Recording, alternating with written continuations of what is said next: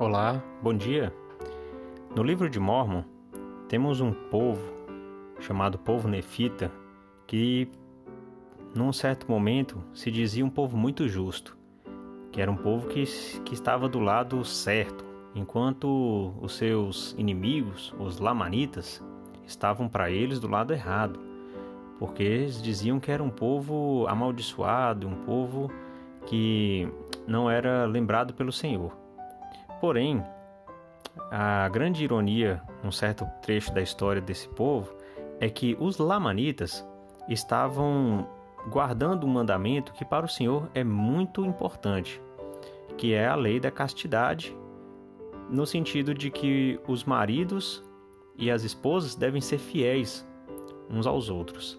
Então, um profeta chamado Jacó alertou sobre a importância dessa fidelidade no casamento. Em seu livro Jacó, capítulo 3, versículos 6 e 7, temos a seguinte escritura: E agora eles se esforçam por guardar este mandamento. Está falando dos lamanitas. Portanto, por causa desse esforço em guardar este mandamento, o Senhor Deus não os destruirá, mas será misericordioso para com eles, e um dia tornar-se-ão um povo abençoado.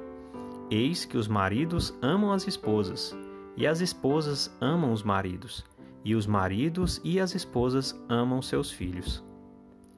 Então, vemos que os lamanitas, que eram tão rejeitados e condenados pelos nefitas, estavam tão fiéis que o Senhor fez uma promessa a eles, né, de que se eles se mantivessem firmes neste mandamento, eles não seriam destruídos, né, mas o Senhor teria misericórdia deles porque o Senhor considera como uma das coisas mais graves a quebra da lei da castidade, ou seja, a infidelidade no casamento, né? a traição, o adultério. E isso era uma coisa que os nefitas estavam fazendo muito. Os maridos não estavam respeitando as esposas, estavam procurando por outras é, amantes, companheiras, concubinas, enfim. E Jacó alerta para que para a gravidade deste deste mandamento. Né? Em um outro momento ele fala que o Senhor ele se alegra com a castidade, ou seja, ele espera que, a, que, a, que nós todos possamos nos manter puros, né? que possamos nos manter fiéis ao mandamento, ou seja, os solteiros não devem ter relações sexuais antes do casamento e os casados não devem ter isso fora do casamento. Né? Os sagrados poderes de procriação devem ser preservados dentro do casamento né? E não só como forma de procriação, mas também como forma de expressão do carinho e do amor dentro de um casal legalmente casado. Então eu sei que a lei da castidade é um desafio para muitas pessoas. Sei que há muitos que estão perecendo e trazendo tristeza, né, dor para dentro de sua família por não viverem este mandamento. Mas sei que aqueles que se esforçam por guardar e que veem nisso né, um grande prazer e uma satisfação em agradar ao Senhor, mantendo-se fiéis no casamento e os solteiros mantendo-se puros e virtuosos, vão ter alegria.